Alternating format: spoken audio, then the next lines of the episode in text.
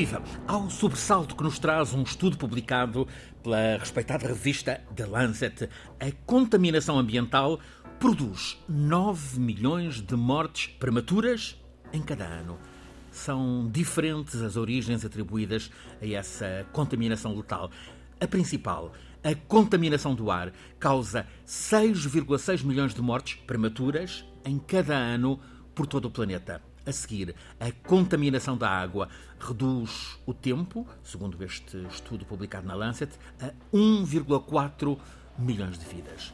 A poluição ambiental torna-se assim, de forma silenciosa, mas implacável, uma ameaça grave que está a atacar a saúde humana global.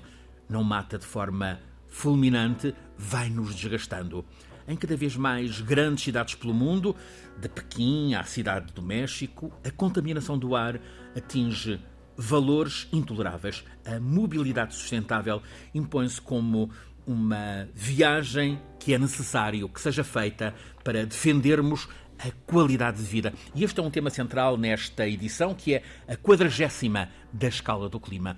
O professor Filipe Duarte Santos, nosso condutor científico, traz-nos hoje um convidado com quem vamos analisar precisamente a transição do combustível fóssil para a mobilidade elétrica não contaminante, ou seja, a descarbonização dos nossos transportes, da nossa economia, em suma, da nossa vida. Antes, outros temas na atualidade relacionados com o clima, com a atmosfera. E há o alerta, professor, para o dramático aumento da temperatura do ar no Ártico, disparo de 2,7 graus numa década. Isto mostra, professor, aos céticos como o brusco aquecimento da temperatura é mesmo uma ameaça séria. Sim, é uma ameaça séria para, para todo o mundo e no Ártico aquilo que se passa é a chamada amplificação do Ártico, a amplificação eh, da temperatura.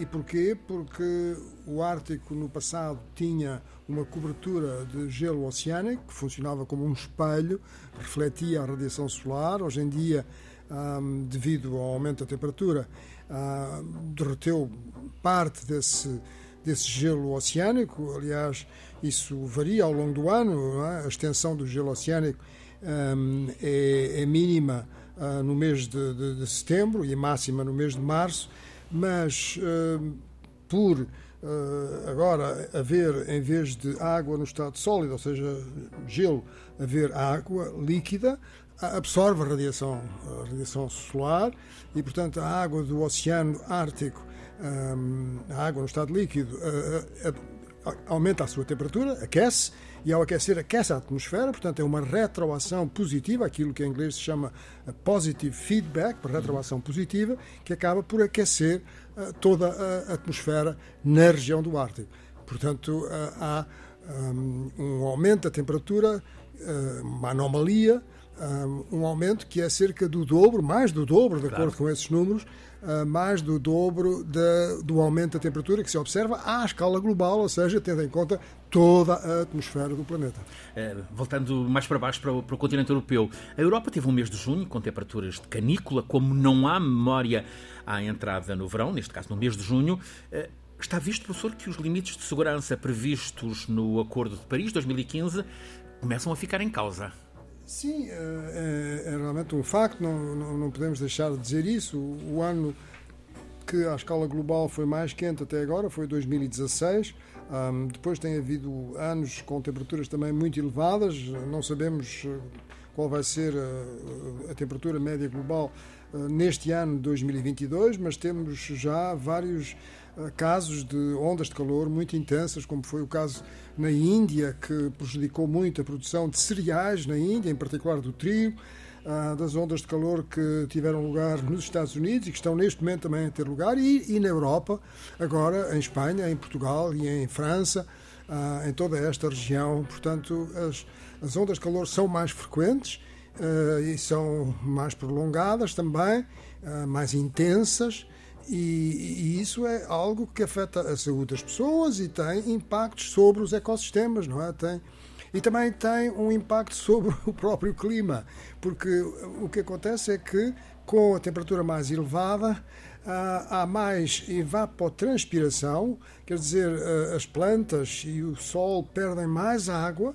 E isso favorece, favorece que uh, haja menos precipitação, não é? Portanto, há uma relação entre o aumento de temperatura e a, a, a, a perda de precipitação, ou seja, a redução da precipitação média anual. Vale anotarmos um estudo um, recente publicado sobre efeitos das alterações climáticas e, das, neste caso, da, da, poluição fóssil sobre a saúde mental de crianças. É afetada precisamente uh, por essa pela contaminação fóssil. Exato, é, é, é um artigo que é, que é interessante, é, é, um artigo um pouco surpreendente, porque é, uma, é uma grande revista. Uh, uma grande a revista, de, o, jornal de, o jornal de New England Journal of Medicine, e que tem um artigo uh, em que relaciona muito claramente uh, os combustíveis fósseis, ou melhor, a, a, poluição provocada pelos combustíveis fósseis com as alterações climáticas e com uh, a saúde das crianças. E à escala mundial. E, e, portanto, esse é um dos aspectos, não é? Quer dizer, as crianças, as crianças são mais vulneráveis, não é? Uhum. E, e, portanto, uh, aquilo que, que, que referiu uh, logo ao princípio, que é extremamente importante, os cerca de 6 milhões de pessoas que no mundo uh, mortes prematuras. Mo mortes prematuras que são atribuíveis à, à, à, poluição atmosférica e essa poluição atmosférica é em grande parte provocada pelos combustíveis fósseis, claro. Pelas emissões sobretudo do carvão, não é? Quer dizer, há países que são particularmente uh, vulneráveis a, a essa situação, que são os países que dependem mais do carvão, que é o caso da Índia e da China, certas regiões da China, que, enfim, todos sabemos que, em que as pessoas têm de, que andar de máscara, não tem a ver com o Covid, simplesmente porque a, a poluição do ar Para é muito grande. Da, da contaminação. O, o, céu não é azul, não é? O céu tem uma Nunca cor é. diferente, de maneira que ah, isso é algo que está diretamente relacionado com a utilização dos combustíveis fósseis, muito em especial do carvão. Já agora, professor, uma, uma questão prática, quase diria doméstica. Neste tempo quente, uh, tendo em conta as emissões contaminantes, mais vale recorrermos à ventoinha ou, ou ao ar-condicionado? O ar-condicionado é pior. O ar-condicionado uh, aumenta o consumo de energia. É interessante pois. que nos nossos países, tanto em Espanha como em Portugal, penso que em Portugal também, mas em Espanha estou seguro do que estou a dizer. Uh, o aumento, os picos do consumo de energia antigamente eram no inverno, mas agora são no verão, claro. porque é no verão que as pessoas ligam o, o ar-condicionado e isso tem um consumo enorme de energia. Uh, as ventoinhas, enfim, consomem menos energia uh, e, portanto não mas, cumpre eh, tanto a função de refrescamento. Exato, mas depois também há outro aspecto, que é um aspecto enfim, muito específico, mas há pessoas que se dão mal com, com, com, com o ar-condicionado. Claro. Eu devo dizer que sou uma delas, uhum. não me dou bem com o ar-condicionado, uh, embora evidentemente suporte, mas quer dizer. Uh, não é agradável. Mas, mas, para mim não é agradável, enfim, para, para as minhas vias respiratórias. Também destes dias, professor, um caso de justiça ambiental, vamos dizer global. Há um lago de origem glaciar o Palcacocha, na Cordilheira Branca, no Peru. Está situado por entre majestosos picos montanhosos. Sucede que nestes últimos 50 anos o lago aumentou de volume. O tamanho está multiplicado por 30. Há receios de consequências trágicas, com o derretimento de massas gigantes de gelo, inundação das povoações eh, naquela encosta. Ora, um cidadão peruano, Saúl Luciano Liuya, que tem por ofício ser guia de montanha, decidiu apresentar queixa num tribunal da Alemanha contra uma empresa líder, precisamente de energia elétrica, na Alemanha, a RWE. Acusa de gerar emissões nefastas que estão a causar dano a este lago.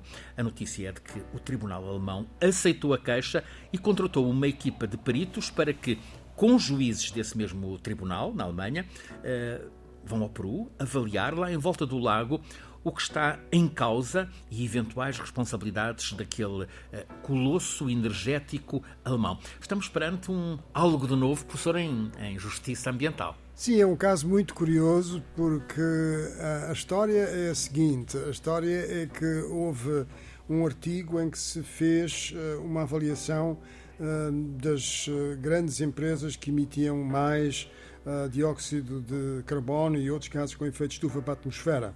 Um, e uh, esse estudo foi feito e identificou uh, um certo número de empresas que responsáveis por essas, emissões, por essas emissões 90 grandes empresas, uh, responsáveis por 63% das emissões de dióxido de carbono e metano desde 1854 a 2010, e nessas empresas estava esta RWE, que é uh, uma. Portanto, é a empresa que fornece, a principal empresa uh, fornecedora de energia na Alemanha, é um gigante energético e que, que uh, apenas tem uma percentagem muito pequena de, de, das emissões, um, que é um, um valor de 0,47% desse total, uhum. mas este peruano teve a ousadia de dizer: bom, então esta empresa terá que pagar 0,47% das obras de engenharia que podem ser feitas para evitar que haja uma avalanche dos gelos que caia sobre o lago que já está com mais volume e que faça saltar a água para o vale e crie uma enxurrada agora de água e que destrua a cidade de Huaraz onde ele vive. Bom, e, e, e, o Tribunal acolheu e, e o Tribunal acolheu esta queixa. Agora, a questão que está aqui é a atribuição, porque aquilo que agora é a defesa é dizer assim: sim, ah, não há dúvidas, mas em que medida é que é realmente as alterações climáticas que são responsáveis por isso? E hoje em dia isso é uma atividade uh, muito intensa dos climatologistas que fazem esta atribuição. E repare, pode sempre dizer que um determinado, uh, um determinado evento isolado não é 100% causado pelas alterações climáticas, está a ver? E, portanto, aqui, e, e, e quando se faz estas atribuições, utilizam-se modelos. E as companhias dizem, mas, mas a gente acredita nos modelos, está a ver? De maneira que é muito interessante seguir este caso que, enfim. Vale, vale acompanhar. Imagina-se que a, que a companhia alemã esteja uh, armada com uh, um exército de, de, juristas em apoio. Filipe Duarte Santos, professor catedrático na Faculdade de Ciências da Universidade de Lisboa, conduz-nos todas as semanas neste programa, A Escala do Clima. Este é o quadragésimo episódio. Foco nesta edição sobre a mobilidade elétrica como componente essencial eh, para a descarbonização da nossa vida. O professor traz-nos um convidado, Evaldo Costa, alguém que investiga precisamente este tema e dos dois lados do Atlântico. Quer apresentar Evaldo Costa, professor? Sim, tenho imenso prazer em, em apresentar o, o, Evaldo, que uh, foi uh, aluno do programa de de doutoramento em alterações climáticas e políticas de desenvolvimento sustentáveis e que fez o seu doutoramento e que está eh, neste momento a, a exercer a sua atividade no âmbito do ISCTE, de um, projeto de investigação uh, ligado precisamente à descarbonização. Uh, é, uma, é uma pessoa que tem também um doutoramento em, em economia empresarial pela Universidade Vrije Universiteit de, de, de Bruxelas. Uhum. Uh, portanto, tem uma carreira uh, na indústria e resolveu uh, também mergulhar nestas águas não é, da ciência e da tecnologia e do, e do conhecimento. Bem-vindo, Evaldo. Uh, aponta nos seus, nos seus trabalhos um dado que é essencial. O transporte foi responsável por aproximadamente um quinto do total de emissões globais de gases de efeito de estufa no ano 2018. Isto foi há quatro anos. Certamente continua a ser eh, cada vez mais essa influência, embora com alívio, apenas um alívio de contaminação, no período em que a Covid impôs confinamentos um quinto do total. É, é tremendo, não é, eh, Evaldo? Sim, boa tarde. É, muito obrigado, professor Felipe Duarte Santos. Muito obrigado aqui, professor Sena Santos, é, Francisco Sena Santos, pelo convite para participar dessa edição. Tenho muito gosto em estar aqui com os dois ilustres professores que muito contribuem com os esclarecimentos sobre as questões climáticas. É verdade. É, um quinto é, de emissões de gases de efeito estufa é extremamente significativo. É, e os transportes, eles, ele tem um contributo extremamente importante, é, não só no que vem acontecendo, mas também com um potencial de mitigação é, daqui até 2050, que é esperado desse setor. Durante o período de pandemia, nós tivemos aí uma redução significativa, uhum. muito especialmente no transporte. As cidades ficaram vazias. Uh, a, bem recentemente, eh, a cidade de Xangai ficou, eh, deixou de, quase que deixou de ter pois, poluição porque toda a gente ficou em casa. Pois é isso, e, e mais, os transportes, né, não se podia fazer viagens internacionais, quer tá. dizer, houve na aviação uma grande queda. Mas é, pode-se perceber que houve podemos, se é que podemos chamar, um represamento dessas viagens. As pessoas adiaram essas viagens e agora essas pessoas rapidamente retomam essas uhum. viagens e isso daí está sinalizando que vai haver um aumento até um pouco superior. Vimos como o aeroporto de Lisboa uh, ficou uh, em situação de quase caos, uh, com uh, número de viajantes nunca antes visto. Pois, e por todos os lados a gente vê isso, quer dizer, há uma necessidade, por um lado, de retomada da economia, mas sabemos que os encargos das emissões vêm junto com essa situação. O, o Evaldo há pouco usou a palavra mitigação. Há esperança de mitigação desses efeitos? Eu quero crer que sim. Eu acho que há muitos, muitos elementos é, que vão contribuir para isso, não só o avanço tecnológico, mas é, a gestão do avanço tecnológico. Né? Então, como assim? É, porque muito, muitos sistemas que não existiam e que passarão a existir e, e, e que hoje existem menor escala, vão dar um grande contributo para isso. Um exemplo disso uhum. são as plataformas digitais é, para compartilhamento do transporte, que tira, de uhum. certa maneira, uma redução no transporte privado. E, além disso, é, outras políticas virão é, com políticas. Aqui na Europa, por exemplo, quantas, quantos países já declararam que é, vão restringir a circulação do veículo de combustão interna a partir de 2030, 2035 uhum. e por aí vai. Também restrições de circulação no centro de, de algumas cidades. De algumas embora, cidades. Embora com muitas é, resistências. Pois, e, e, e, outra coisa também, os carros começam a ter um custo elevado, não só em função desses efeitos, mas também, quer dizer, com essas restrições, eh, as pessoas vão pensar sempre duas vezes se realmente vale a pena eh, ter um, um carro particular, ter um carro só para si. Uhum. Né? E há outras opções de transportes também. O né? carro particular começa a deixar de ser uma ambição. Aquilo que no século XX era um, era um sintoma de bem-estar, agora deixou de o pois, ser. se conversar com um jovem aqui na Europa e perguntar para ele se ele prefere ter um automóvel ou prefere ter um dinheiro ou alguma coisa assim, a família, ele certamente ele não vai querer, porque o carro é, é muito custoso também, não só na manutenção, mas é, em, em, é, em estacionar o carro, o custo, é, a dificuldade que se tem operacional acaba sendo muito importante. Né? Antes de nos voltarmos para hum, o processo de transição para a mobilidade elétrica nas cidades e nas estradas, voltemos-nos para o ar. Temos relatos, ainda há pouco abordávamos, de como o movimento nos aeroportos está constantemente a superar máximos, cada vez mais pessoas viajam mais e mais cedo em idade, cada vez mais gente viaja de avião. Sabemos, por exemplo, que hum, Greta Thunberg recusa viajar de avião, mas nisso ela não é propriamente eh, seguida pelos tantos seguidores que tem. Há opções, Evaldo, para um transporte aéreo que possa ser menos contaminante, menos poluente? Sim, eu penso que sim. Eu penso que há algumas alternativas, muitos estudos apontam para essa, para essa direção. Eh, os transportes aéreos, eh, a, a, esse setor sabe que precisa contribuir com a redução eh, de, da, da, da, da, meta dos transportes de até 2030, algo em torno de 6 gigatonel, mega, gigatoneladas desculpe, de CO2, equivalente a 20%.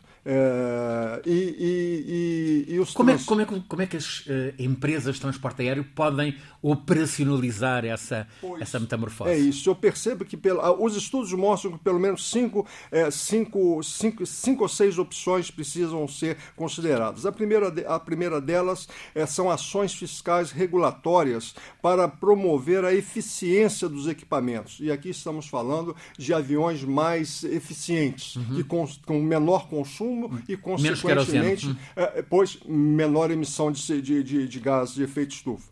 Uma segunda opção seria a maior participação dos, dos combustíveis sustentáveis. É, o setor de aviação é, estará a investir é, nesse tipo de combustível que, que em inglês... Já está a investir? Já está a investir. Em inglês chama SAF, é, que é Sustainable Aviation Fuel. Uhum. É, e esse, esse e, é, pode reduzir em até 75% é, as emissões de CO2. Este é um combustível que é produzido a partir de matéria-prima abundante no planeta é, e partir, a partir também de, de reaproveitamento de material descartado. Estamos falando aí de, de óleo de cozinha usado, uhum. de resíduos agrícolas e florestais, é, de oxigênio, do, do hidrogênio verde e também da captura do CO2. É, nos Estados Unidos, só nos Estados Unidos, Estima-se que pode ser coletado é, de forma sustentável até um bilhão de toneladas de biomassa por ano,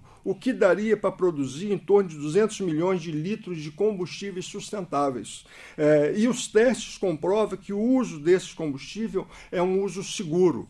É, por exemplo, é, recentemente uma companhia aérea fez um voo de mil quilômetros nos Estados Unidos, um, uhum. é um avião de grande porte, de, de, passageiros, é num voo normal, e eles abasteceram essa aeronave com um motor com combustível normal e o outro motor com combustível sustentável. sustentável. Uhum. Fez a, a viagem foi realizada e naturalmente com sucesso como todos os outros casos. Então mostra que aí há um potencial para a aviação que precisa realmente ser explorado. Também há a questão do hidrogênio verde. É, é, é, que é uma alternativa super importante. Né? Uhum. É, há vários projetos em andamento aqui na Europa, por exemplo, a Airbus ela, ela tem um projeto para desenvolver o avião que funciona com hidrogênio. Né? O desafio é grande, mas a evolução tecnológica vem e esperamos e vai, e vai, irá ajudar. Né? Há também a possibilidade de captura do CO2. Tem muitos projetos hoje já capturando CO2 e com isso faz com que o transporte... A captura do, do CO2 emitido por, esse, pelo avião, por cada avião. Ou para produzir, por exemplo, o combustível por avião, para uhum. aquele avião. Isso faz com que, ou para produzir o próprio avião, uhum. é, se, se em algum momento se você consegue fazer essa captura, há exemplos de que acontece hoje, por exemplo, na indústria dos veículos elétricos. Né? Os veículos elétricos, só fazendo um parênteses muito rapidamente aqui, é, você se consegue fazer com que é, a, a, usina ele seja abastecida com eletricidade, é muito mais fácil capturar o CO2 na usina que fica fora da cidade. Uhum. Mesma coisa com a aviação, quer dizer, o combustível da aviação pode ser capturar o CO2 para isso. E o último ponto é que, que os estudos apontam é que há necessidade de um comportamento social sempre muito importante para esses aspectos, né? É, e, e, agir como a Greta Thunberg é, e, evitar as viagens, por exemplo, recorrendo aos recursos alternativos, é uma medida essencial para lidar com essas questões. Recursos, recursos alternativos. Está a dar-me uma pista. Uh, professor, uh, em Espanha há um negócio que parece estar a nascer, uh, é quase poético, balões de hélio.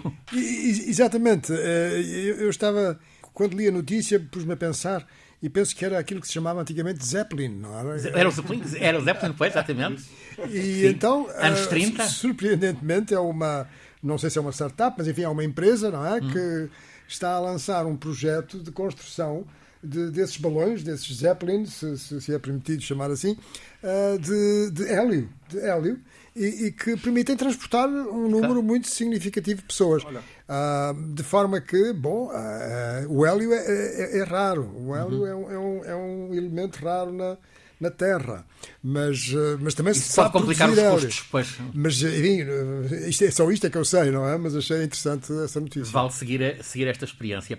Uh, Evaldo, uh, tem sido extraordinário nestes últimos anos, mesmo neste, neste mais pertinho de nós, uh, o aumento de veículos elétricos em, em, circulação. Recorro também a números uh, anotados por si: 120 mil elétricos vendidos pelo mundo há uma, uma década, em 2012, 120 mil apenas.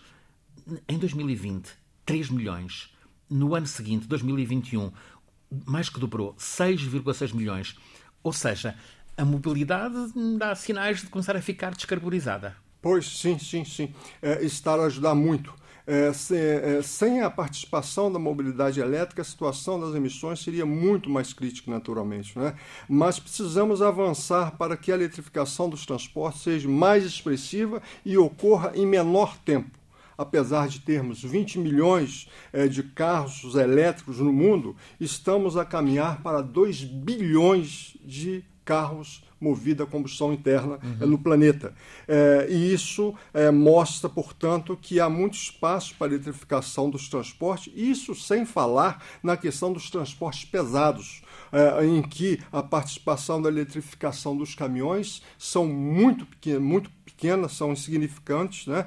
E precisa avançar o quanto antes. Né? Mas o transporte público esse está a avançar, talvez até uh, mais depressa. Os autocarros que... estão a avançar, sim, nas cidades. Hum felizmente. Lisboa é um exemplo? Lisboa é um exemplo. Temos várias cidades pelo mundo com projetos, inclusive no, no, no, em todos os, quase todos os continentes. Esse é um projeto é, que está a andar bem é, e a gente e, e, e, e, há esperança de que esse setor seja descarbonizado mais rápido do que os demais. Ao falarmos de descarbonização, também estamos a falar das duas rodas. É, é um facto que aumentam as, cada vez mais as bicicletas nas cidades.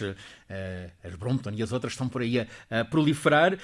Um, as motas, não tanto, mas também são uma opção, também é possível o motor elétrico para as motas. Pois, pois, é, é muito oportuno é, abordar esse ponto, né? porque, na, em verdade, se considerarmos as motas de maior potência, a eletrificação está muito lenta. Mas, é, por outro lado, o mercado de duas e três rodas de eletrificado, é, com, é, de, são equipamentos de menor potência, tem avançado muito rapidamente e de forma silenciosa. Pouco se fala sobre isso. Na China, por exemplo, registrou-se 10 milhões de novos dois, duas e três rodas eletrificadas somente em 2021. 10 milhões. Agora imagine, é, é por exemplo, é, é, outros países é, que, que, que, que, que, também usam o mesmo critério, que esses equipamentos de menor potência, essas motas uhum. e, outros, e outros veículos de três e quatro rodas de menor potência, eles não precisam de registro, porque eles não podem circular em vias expressas. Então, é não há muito controle sobre isso desses veículos. Mas imagina países de grandes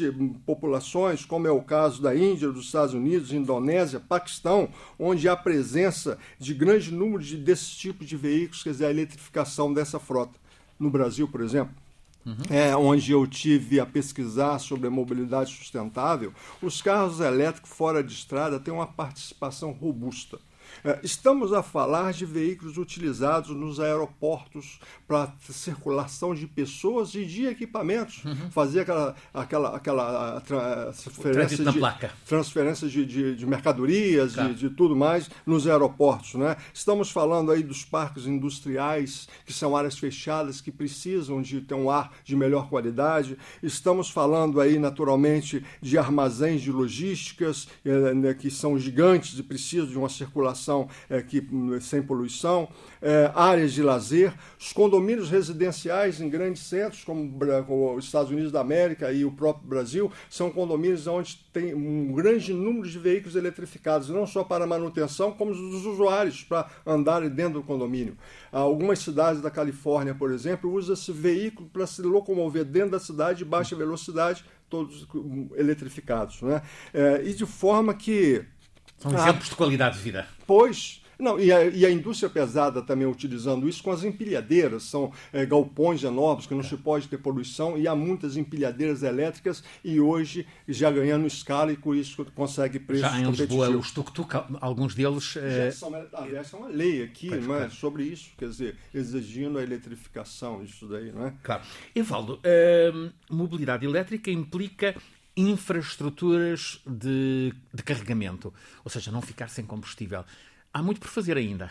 Pois, pois. A, a questão da infraestrutura de carregamento é sempre um, um, um, um é o calcanhar de Aquiles da, da, mobilidade elétrica. Garantir infraestrutura de, de, qualidade é um desafio, mesmo para países que foram pioneiros no desenvolvimento desse tipo de infraestrutura, como é o caso de Portugal. Uhum. Né? É, infelizmente, é, é, ou felizmente, melhor dizendo, os avanços têm sido significativos e capazes de garantir o carregamento de quase 20 milhões de veículos é, elétricos que nós já temos nas nossas ruas. É, mas, além disso, muitos avanços estão a caminho é, e que vão facilitar isso mais ainda. Imagine, por exemplo, se daqui a pouco surge algum, alguma ideia, e isso não deve estar muito longe de acontecer, das pessoas. Um, vamos imaginar um Airbnb da, hum. da, do carregamento do veículo. Uhum. As pessoas poderem vender a energia da sua casa. Uhum. É, uma tomada por lá de fora, quem quiser chega lá. Para ali a porta daquele prédio. Abastece. Um Airbnb, que cada, que cada cada família, que cada casa possa vender